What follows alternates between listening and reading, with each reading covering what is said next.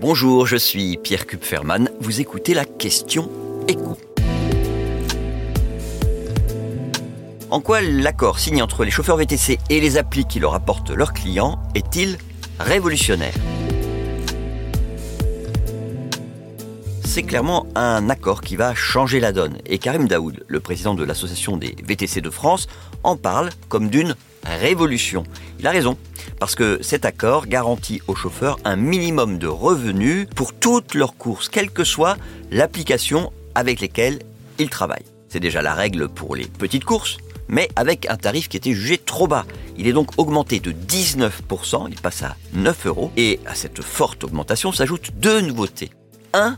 Les applications paieront 1 euro du kilomètre, quel que soit le niveau de l'offre et de la demande. Et deux, à chaque fin de mois, elles s'engagent à calculer le nombre d'heures passées au volant par les chauffeurs pour toutes les courses qu'elles apportent, et s'ils n'ont pas gagné au moins 30 euros de l'heure, elles compléteront.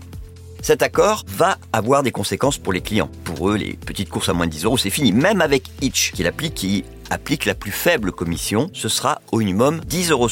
Cela dit, la concurrence pourra continuer à jouer en faveur des clients puisque les applications pourront toujours proposer des promotions, elles le font en ce moment, mais ça ne pourra pas se faire au détriment des chauffeurs. C'est ça la révolution. Avec ces tarifs minimaux, ils sont davantage protégés quand les applis peinent à leur trouver des clients. Et donc, ils devraient être moins tentés de se battre pour obtenir le statut de salarié.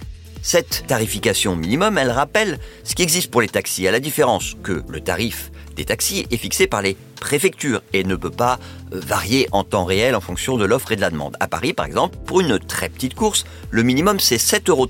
Mais beaucoup de taxis refusent ces courses qu'ils ne jugent pas assez rentables. Il y a également un tarif au kilomètre, c'est au minimum 1 euro 14 en journée quand la circulation est supposée la plus fluide. Et quand le taxi est à l'arrêt, parce qu'il attend un client ou parce que ça roule mal, Selon le moment de la journée, la course inclut une tarification qui va de 36 à 49 euros de l'heure. Après ce qu'on peut donc considérer comme une victoire, est-ce que les VTC ont encore d'autres revendications? Eh bien oui, ils aimeraient l'instauration d'un numerus clausus pour éviter que l'arrivée de nouveaux chauffeurs tire les tarifs vers le bas. Un numerus clausus, c'est ni plus ni moins ce dont profitent les taxis avec leur système de licence.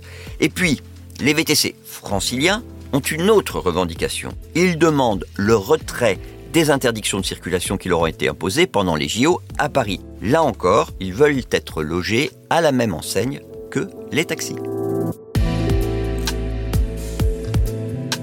Merci d'avoir écouté la question écho, le podcast quotidien pour répondre à toutes les questions que vous vous posez sur euh, l'actualité économique. Abonnez-vous sur votre plateforme d'écoute pour manquer. Et si cet épisode vous a plu, n'hésitez pas à laisser une note et un commentaire. À bientôt.